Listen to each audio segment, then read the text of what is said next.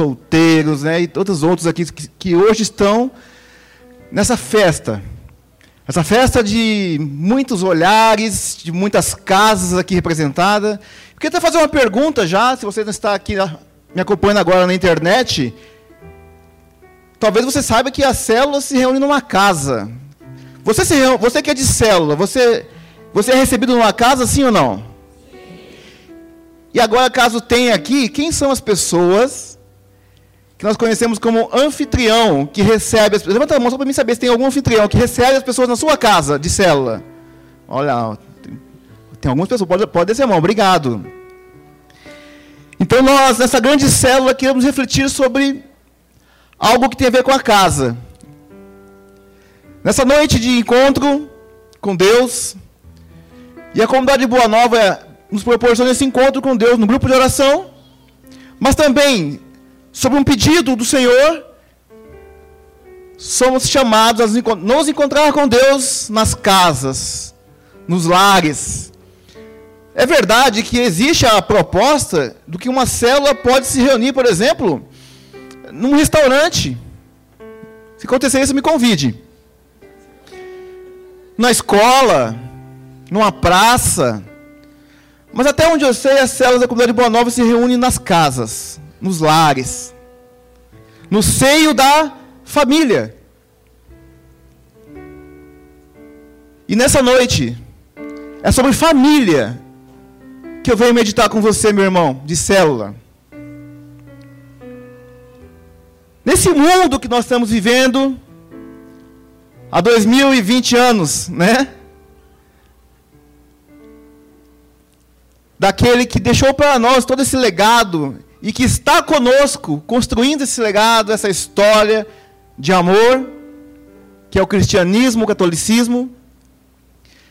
Como que o mundo tem mudado radicalmente nos últimos 30, 40 anos? Tem um humorista que diz assim que a coisa está tão diferente que daqui um dia é o poste que vai fazer xixi no cachorro. De tão invertido que está a coisa. Se nós olharmos bem a palavra de Deus, Jesus palavra, do primeiro livro ao último, Deus fala de família, fala de matrimônio, fala de casamento. Então, se eu for fazer um resumo dessa grande carta de amor da revelação de Deus por nós, um resumo até um pouco romântico, né? Não vou entrar nessa seara. Eu poderia dizer que a Bíblia é uma grande carta às famílias. Da revelação de Deus, esse Deus família, que quer, que sonha e que deseja família para os seus filhos, seus amados, seu povo. Só que nos últimos anos, talvez esse sonho de Deus tenha virado quase um pesadelo. Não para ele, para nós. Para nós. Venha comigo aqui na palavra de Deus. No Ato dos Apóstolos, capítulo 16. Conta-nos a história de Paulo, né? É relatado aqui por Lucas a história de Paulo, dessa evangelização de Paulo, no capítulo 16.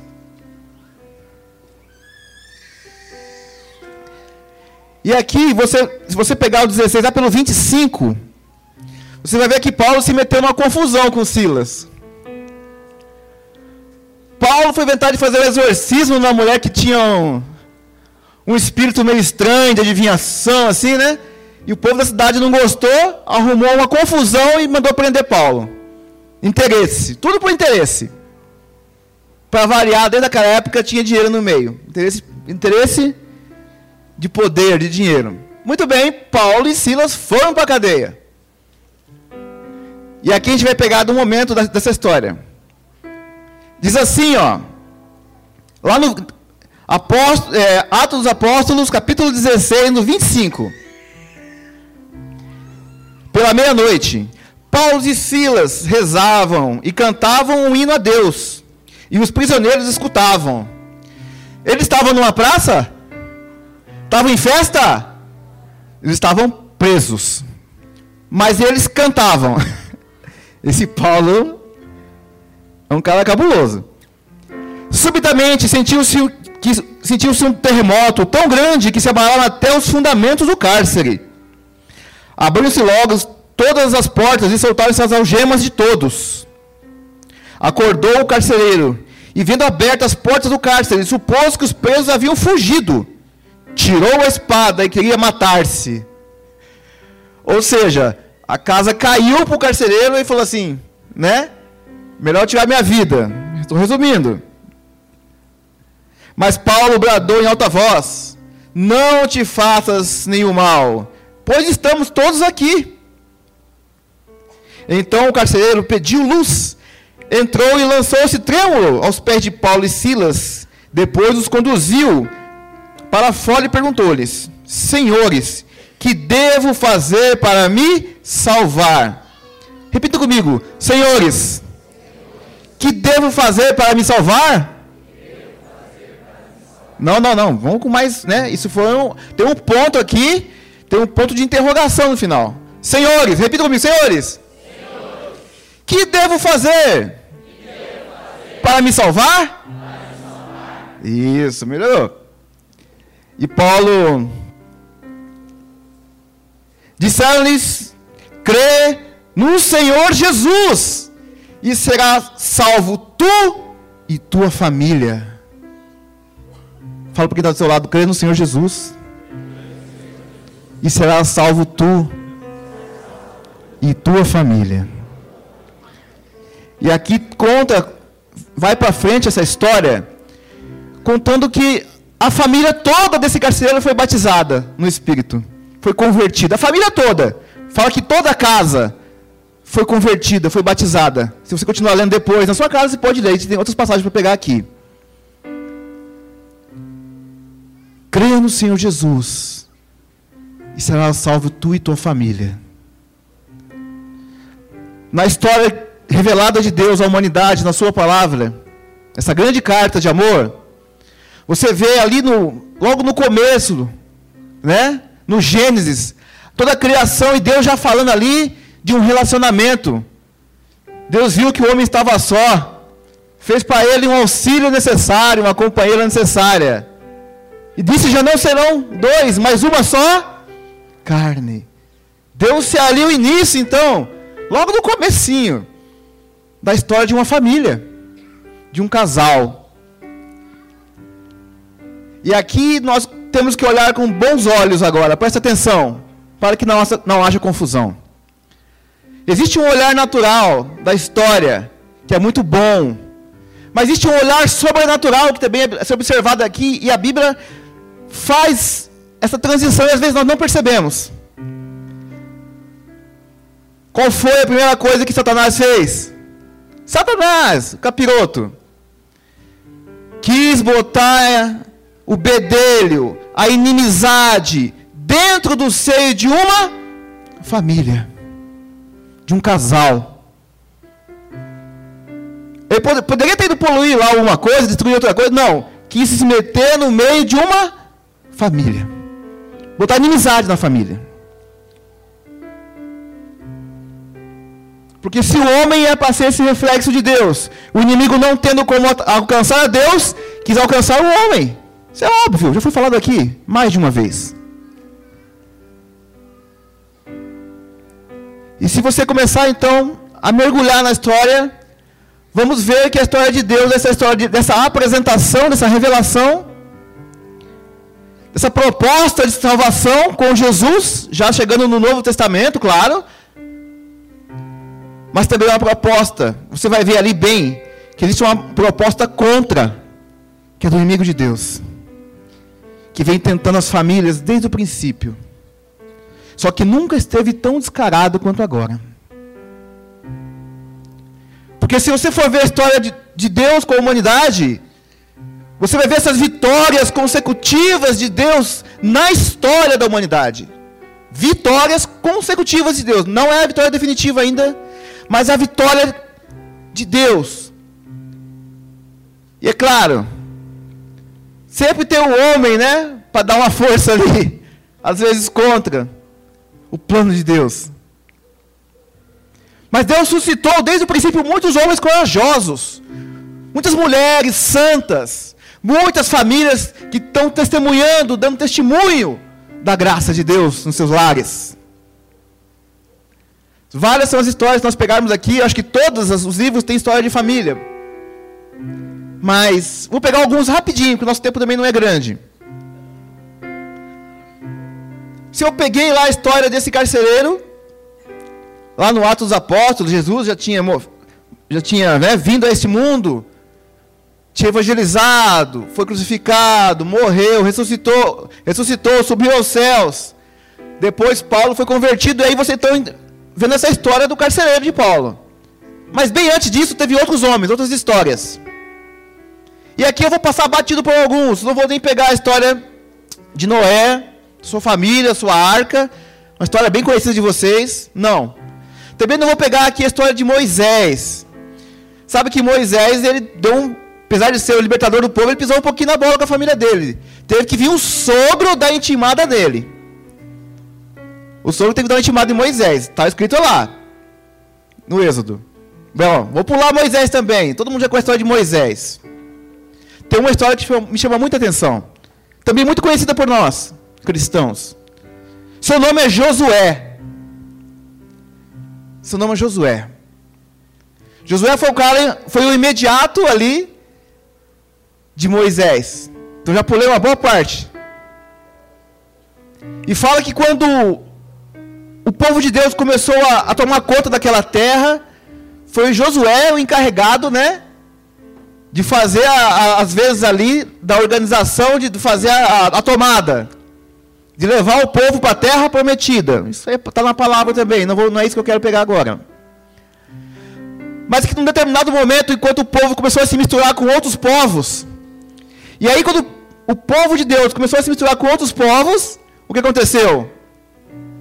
Muitas culturas diferentes, muitos ensinamentos diferentes daquilo que era da vontade de Deus.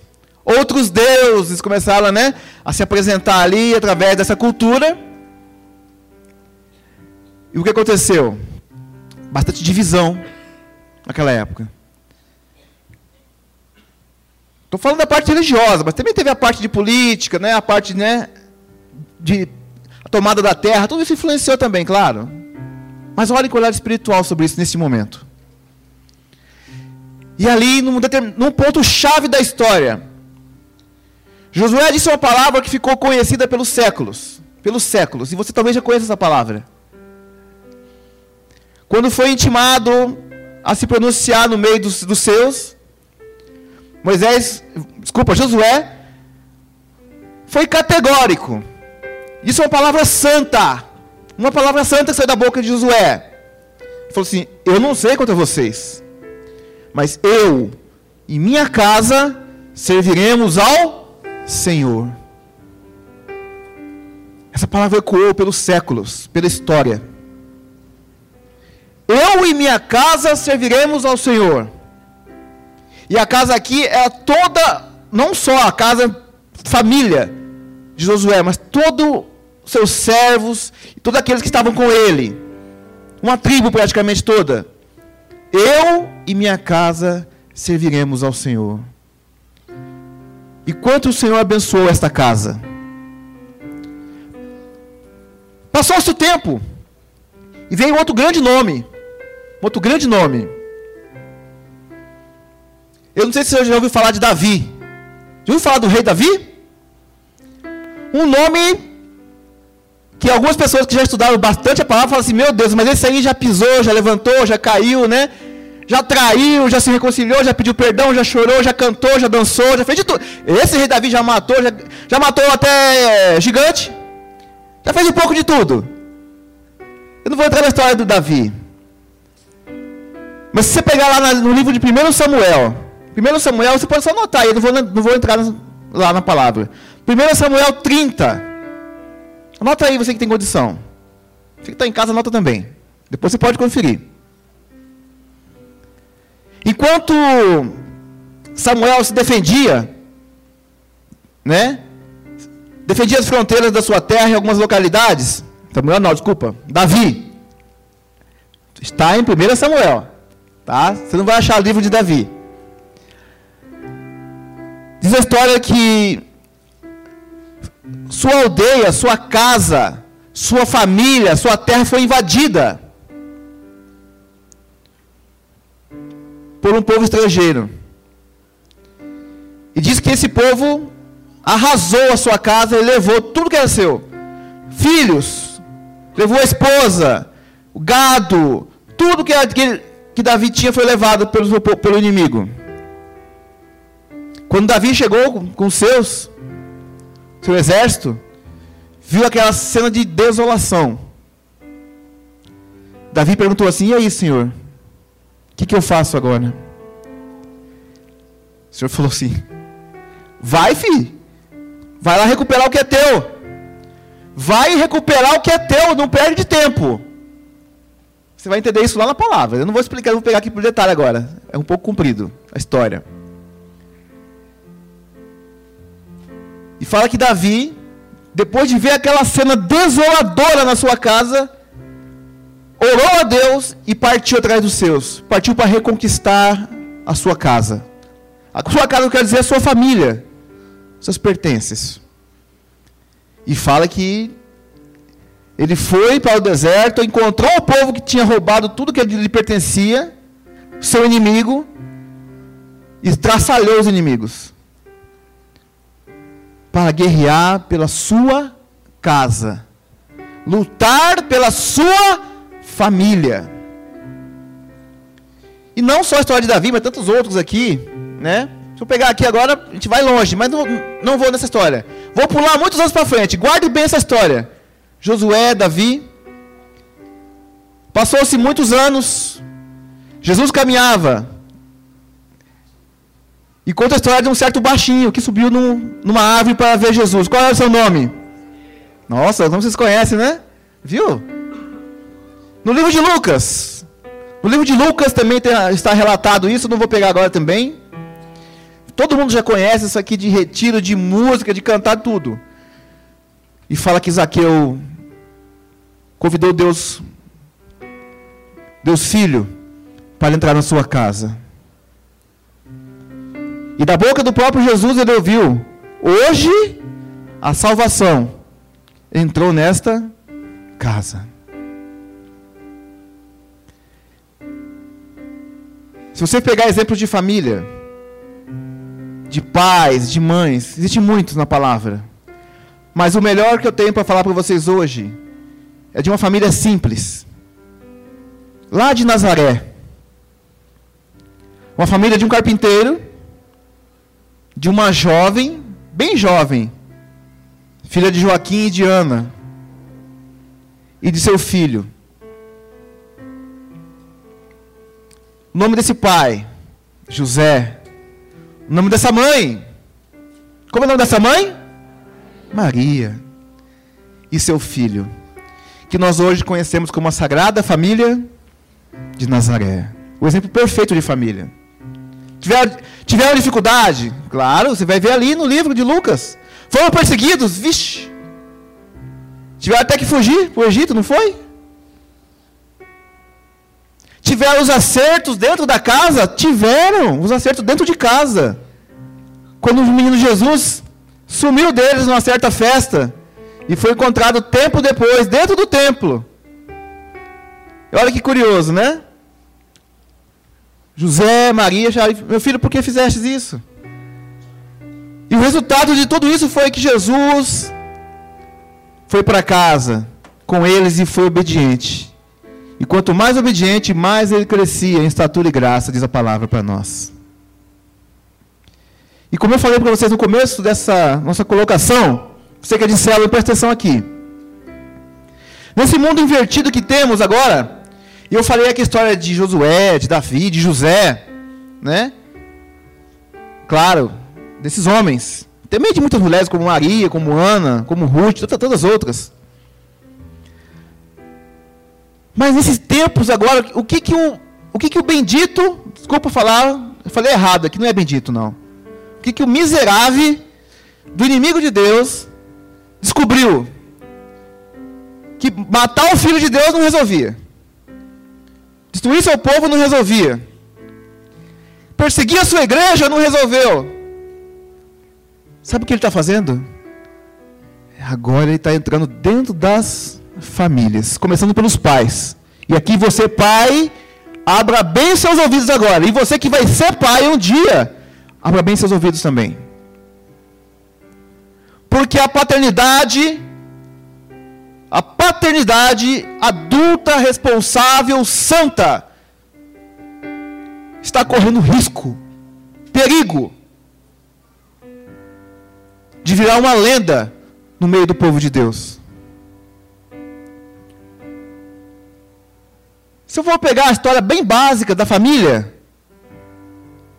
o menino encontra a menina, se apaixonam, casam-se, formam-se uma família, com a graça de Deus vêm os filhos, ou não, mas com a grande maioria vêm os filhos de coração, ou os filhos, né, do sangue.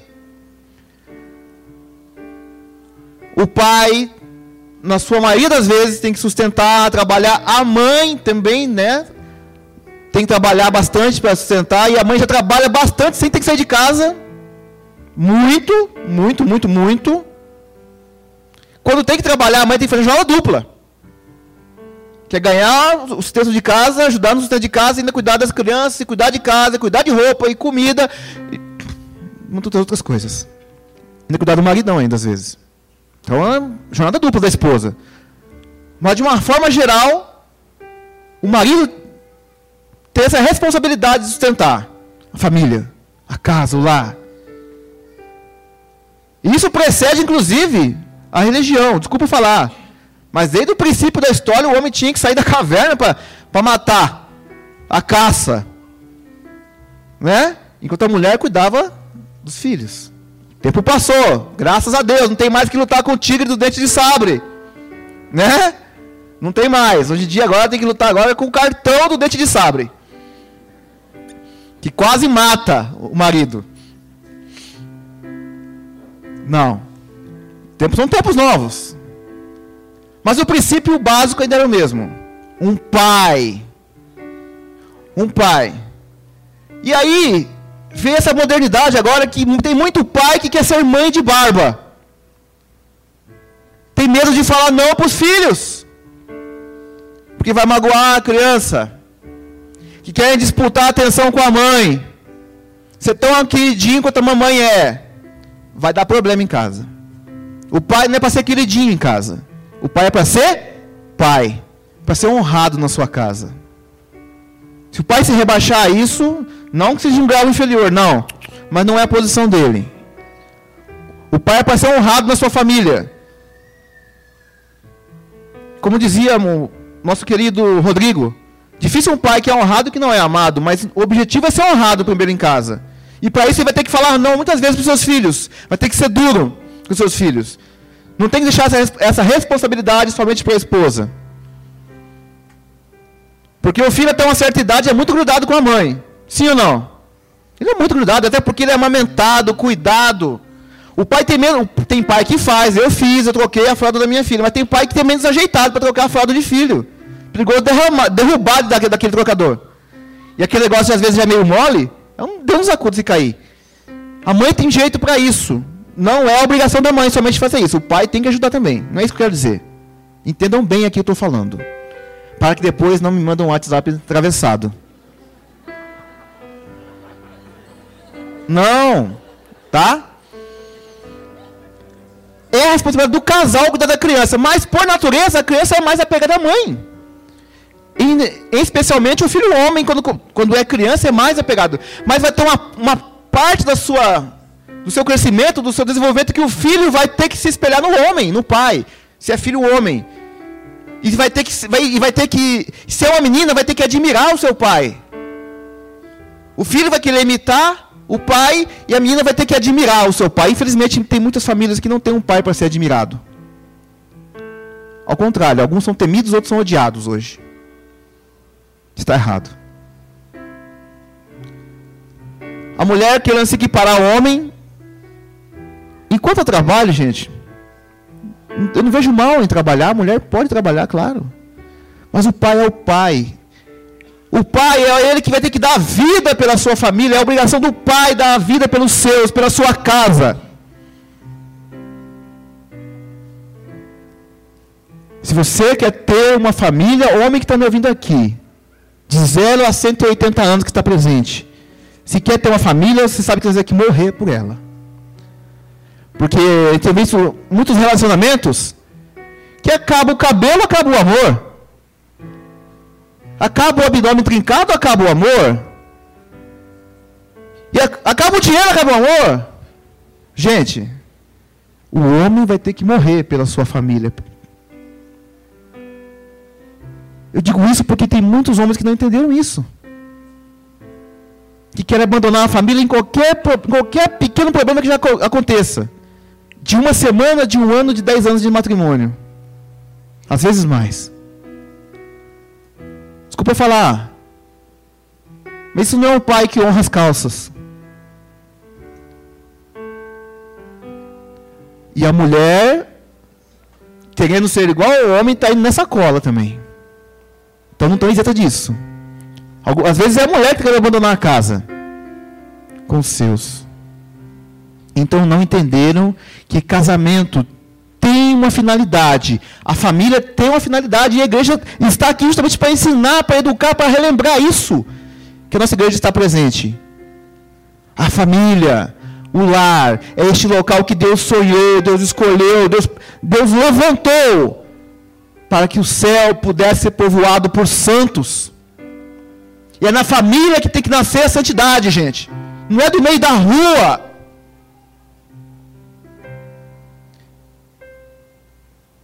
E nas nossas casas, nas casas que acolhem nossas células, nas casas representadas nas células, nas famílias representadas aqui hoje.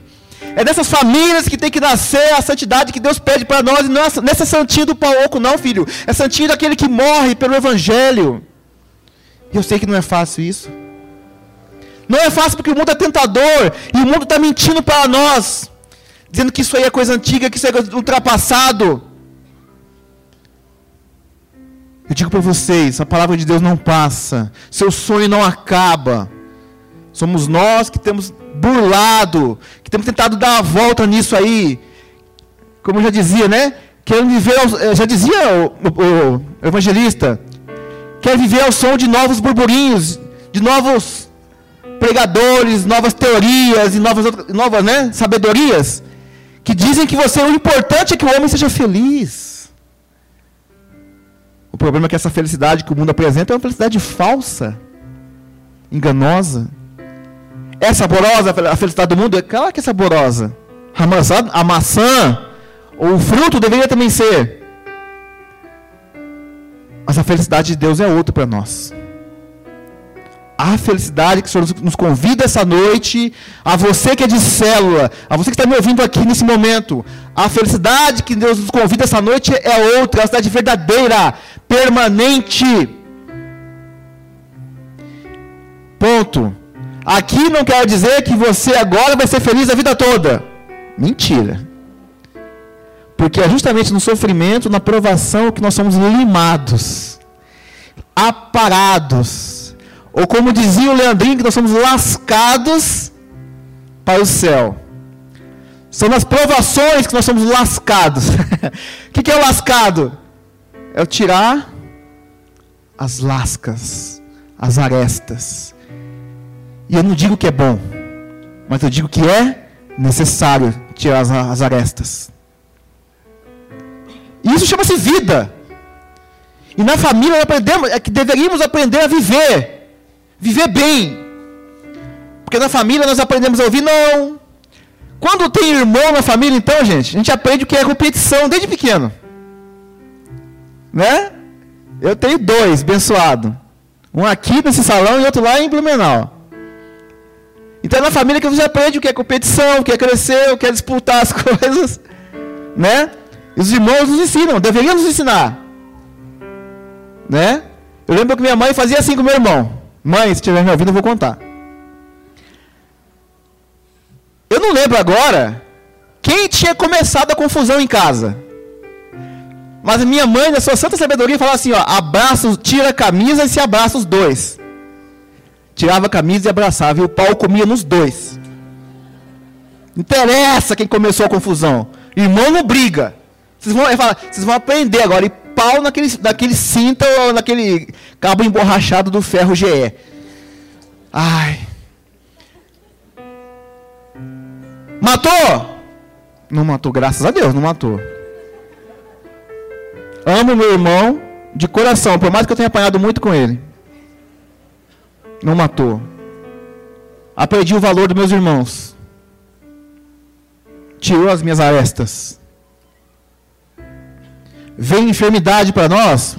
Pode vir. Às vezes vem. Vem dificuldades financeiras?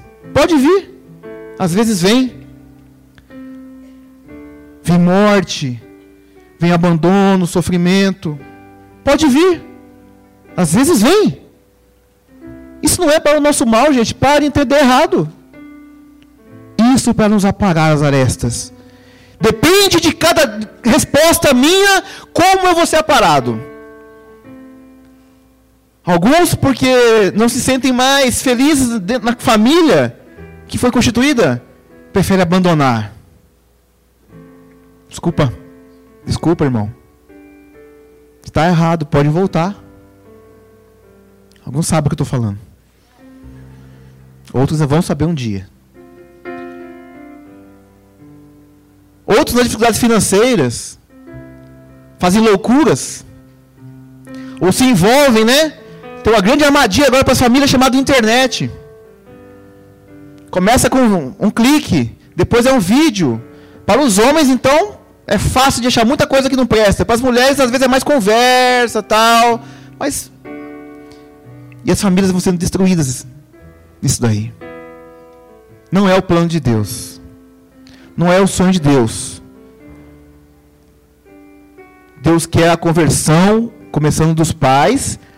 E graças a Deus, muitas vezes tem, tem começado a conversão pelos filhos e pelas mães nas suas famílias. Mas como é abençoado um lar onde o pai é convertido e leva toda a sua família à conversão, como a história de Zaqueu, como a história desse carcereiro. Deus sabe o que precisa fazer. Às vezes ele vai pegar pela família, pelos faquistas. Quanta história de faquista eu tenho ouvido?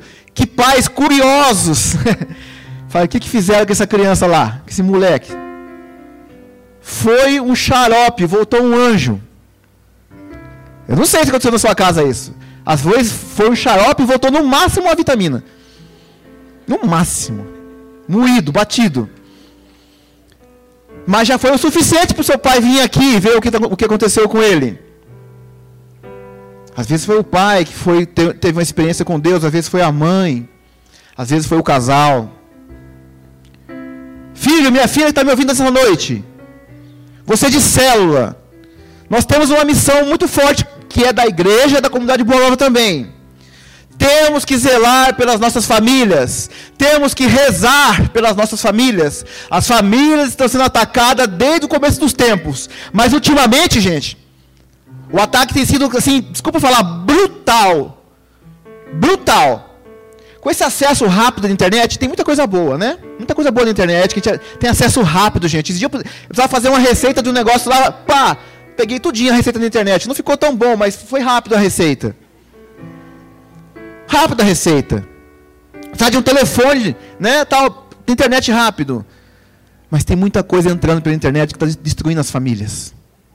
Conceitos, teorias, ideologias, fake news, pornografia, mentira distrações, que aparentemente não tem nada de errado de algumas distrações. Mas gente que não reza para ficar mais tempo na internet. Gente que não dá atenção para sua casa para ficar mais tempo na internet. Coisas inocentes que vão tirando o pai e a mãe dos seus. E vai tirando os filhos dos seus. Pai e mãe, cuidado com o tanto de internet que está deixando seus filhos. Cuidado. Tanto desenho inocente, né? Tanto desenho inocente que pregam ideologias atravessadas no meio daquelas brincadeiras inocentes da internet. E o pai precisa ter atenção nisso. A mãe. Nós precisamos rezar pelas nossas famílias. A família de Nazaré. Essa família do homem, do pai, que protege Maria na caminhada, que cuida do zela, que recebe Maria. É o exemplo para nós da santidade da mulher, da obediência do filho. E diz até no uh, um salmo, não lembro, não vou pegar, acho que tem um salmo aqui também, deixa eu ver se tem aqui fácil para pegar aqui. Salmo 126, pega rapidinho para gente encerrar agora. Já foi nosso tempo, rápido. Salmo 126, para a gente rezar essa noite. Enquanto o Ministério de Música se ajeita.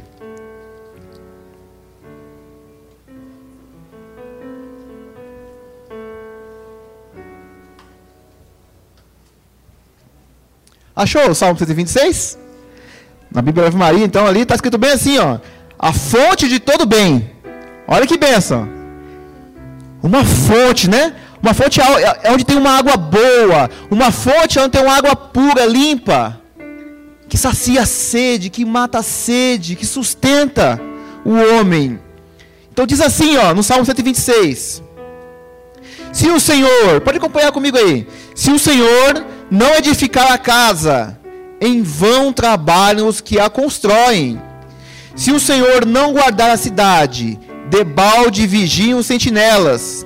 Inútil levantar-se antes da aurora e atrasar até alta noite vosso descanso, para comer o pão de um duro trabalho, pois é Deus quem dá aos seus amados até durante o sono. Vede, os filhos são um dom de Deus é uma recompensa, o fruto das entranhas. Tais como as flechas nas mãos dos guerreiros, assim são os filhos gerados na juventude. Feliz o homem que assim encheu a sua aljava, né? Onde guarda as flechas ali. Não será confundido quando defender a sua causa contra os seus inimigos à porta da cidade. Se o Senhor não santificar a sua casa, meu filho, não adianta nada seu carro novo, sua TV nova, suas viagens de férias. Se o Senhor não estiver santificando a sua casa. Pode botar ano farpado, cerca, cerca eletrônica, monitoramento, 24 horas de satélite, alarme, cachorro. Se a graça de Deus não estiver sobre a sua casa, irmão. Sinto muito. Ah, quer dizer então que se, se eu confiar em Deus, eu não vou ser, minha casa não vai ser invadida? Não foi nada disso que eu falei, preste bem atenção. Olha o olhar espiritual e natural agora. Não adianta nada você você fazer de tudo, de tudo, todo o seu esforço para você manter uma casa boa, bonita, organizada, bem protegida e tal, se a graça de Deus não estiver sobre ela. Vai ser só pedra sobre pedra, cimento montado em parede. Nós precisamos rezar nossas famílias. Eu não sei se a sua família aqui é, é boa, é perfeita, é maravilhosa. Deus abençoe, que assim permaneça, se, se for. Eu não sei se seus filhos são, são é, flechas na aljava, né? Porque a flecha era sinal de poder de um guerreiro, sabia? No meio de uma guerra, o que não podia faltar numa casa, numa guerra, é uma flecha. Se o cara tá lá na guerra, faltou uma flecha, irmão, e fala assim: Senhor, tchau. Não tem mais o que fazer na guerra, porque faltou a flecha. Os filhos são as flechas, são as bênçãos da casa. Nós não podemos, podemos perder nossos filhos. E o mundo quer tomar nossos filhos, quer destruir e moer nossos filhos. Só que quem é pai hoje já foi filho. E às vezes já, traz, já traz todas as consequências da sua história. E eu não sei como é que. Você que é pai está me ouvindo agora nesse grupo, em casa também. Eu não sei como é que é a sua história. De filho. Ou de pai. Você que é filho, filha, está me ouvindo aqui. Não sei como é que é a sua história de filho ou filha. Você que é esposa. Que já foi filha.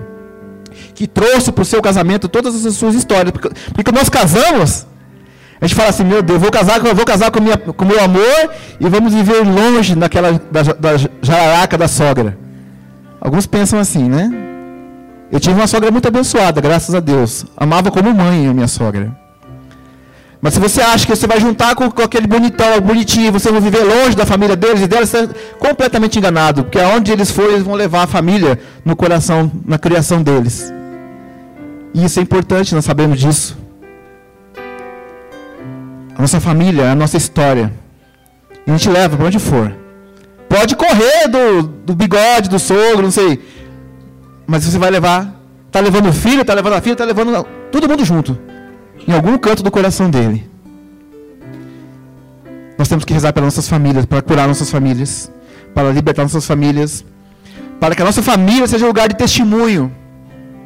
Gente, uma coisa muito séria é o testemunho. Quantos homens, gente, quantos homens, pai de família, quer dar uma de garotão, paquerando menina, dando em cima de fulano, ciclano, se achando. Quantas mulheres com, conversinha besta entre as amigas,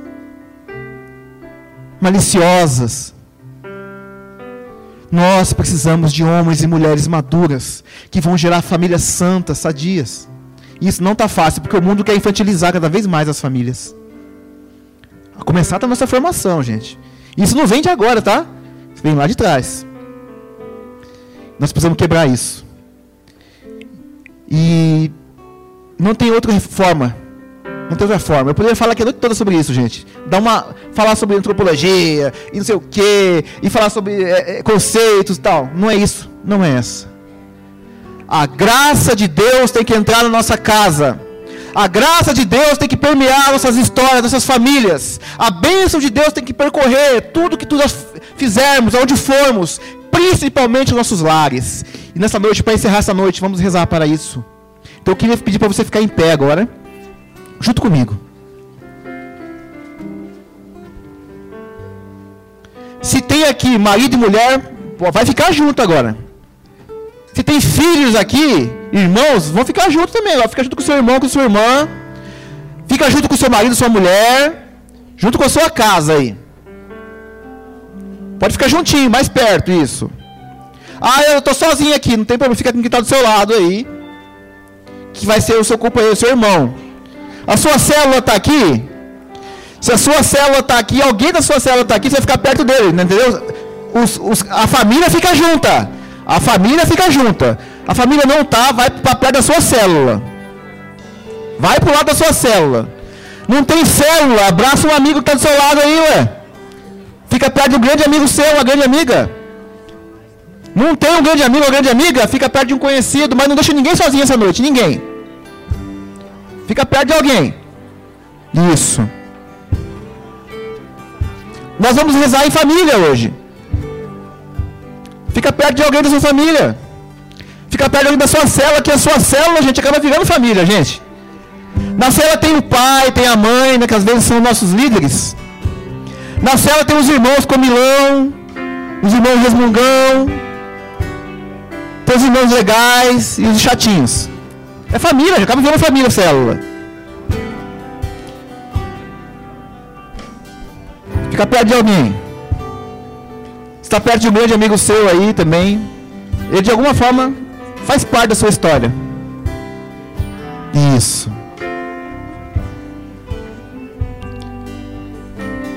Antes de começar a rezar, lembra que você precisa da graça de Deus seu esforço é importante? É, claro que é importante. Deus não te deu essa capacidade física, entendeu? Só para você ir para academia. Não. Deus te deu a capacidade física, a sua vontade, sua inteligência. Tudo isso tem que ser movido pela graça de Deus, senão não adianta nada. É a cidade que ficou abandonada à sorte. Muito bem. Então a nossa vontade faz parte. Mas a graça de Deus tem que agir com força agora. A graça de Deus tem que agir sobrenaturalmente em nossas famílias, nossos lares. Então você vai fechar rapidinho o seu olho agora e vai lembrar da sua família. Se ela está aí, muito bem. Lembra da sua casa também. Sua casa, seu lar. Lembra daqueles que não estão aqui hoje. Lembra daqueles que já partiram, que já se foram para o reino. Lembra daqueles que estão longe. Que são parte da sua história. Porque hoje você vai rezar por eles. Vai rezar pela cura vai rezar pela libertação, pela conversão dos corações, para que aqueles que já se afastaram de Deus, que estão lá tomando outros caminhos, batendo cabeça, que voltem. Que Deus os alcance pela graça, mas principalmente pelo seu testemunho de vida. Você vai rezar hoje. Reze pela sua casa. Reze pelos seus. Reze com a música nessa noite.